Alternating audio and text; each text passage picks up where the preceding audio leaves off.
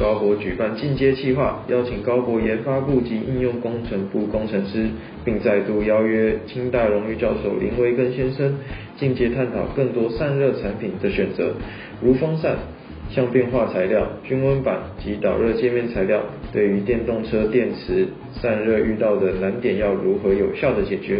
除此之外，我们有准备丰富的大奖要回馈给忠实听众，只要完整收听七集，并收集通关密语，就有机会获得 Beats 的无线耳机。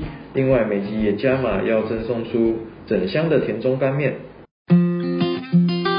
近些年来，随着电动车不断的发展，对于车中的散热系统也是越来越讲究，电池的散热也是其中重要的一环。电池在充放电的时候，就会使电池的温度上升。高温不只会对电池的充放电产充放电效率产生影响，对电池的寿命也有不良的影响。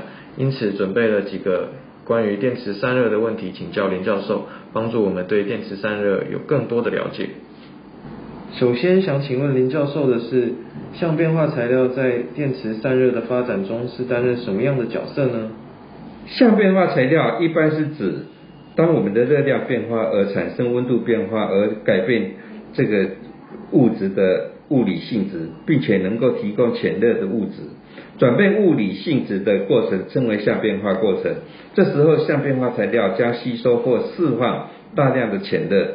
以故意相变化的为例子，在加热到融化温度的时候，就会产生从固态到液体的相变。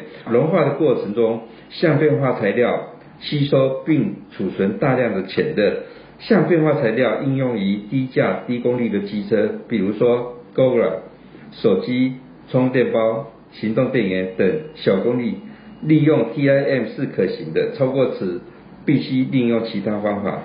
诶，那如果客户想利用热管或是均温板夹于两颗电池之间，将热导致一端的散热器进行散热。想请问这样的方式是不是适合的？当然是可以这样设计的，但是如果牵涉到热管或其他的相变化的这个散热元件的时候，它的摆设就方式就很重要了。也就是说，当你把热管放进去加热端的时候，你必须要考虑它的冷凝端的位置一定要有。如果像这样的设计，一定是 case by case，不是简单一两句话就可以解决的。谢谢教授，相信经过教授的解说，听众们对电池散热应该有更有概念了。节目一开始有提到，结束前会有彩蛋密语，事不宜迟，请教授帮我们揭晓。通关密语是 Less Heat，L E S S H E A T。欢迎仔细聆听后置脸书置顶贴文下方留言 Podcast 中的通关密语，并分享此贴文。我们将会在指定时间内抽出一名幸运儿，将赠送田中面厂干拌面一箱哦！快到说明栏参加抽奖活动吧！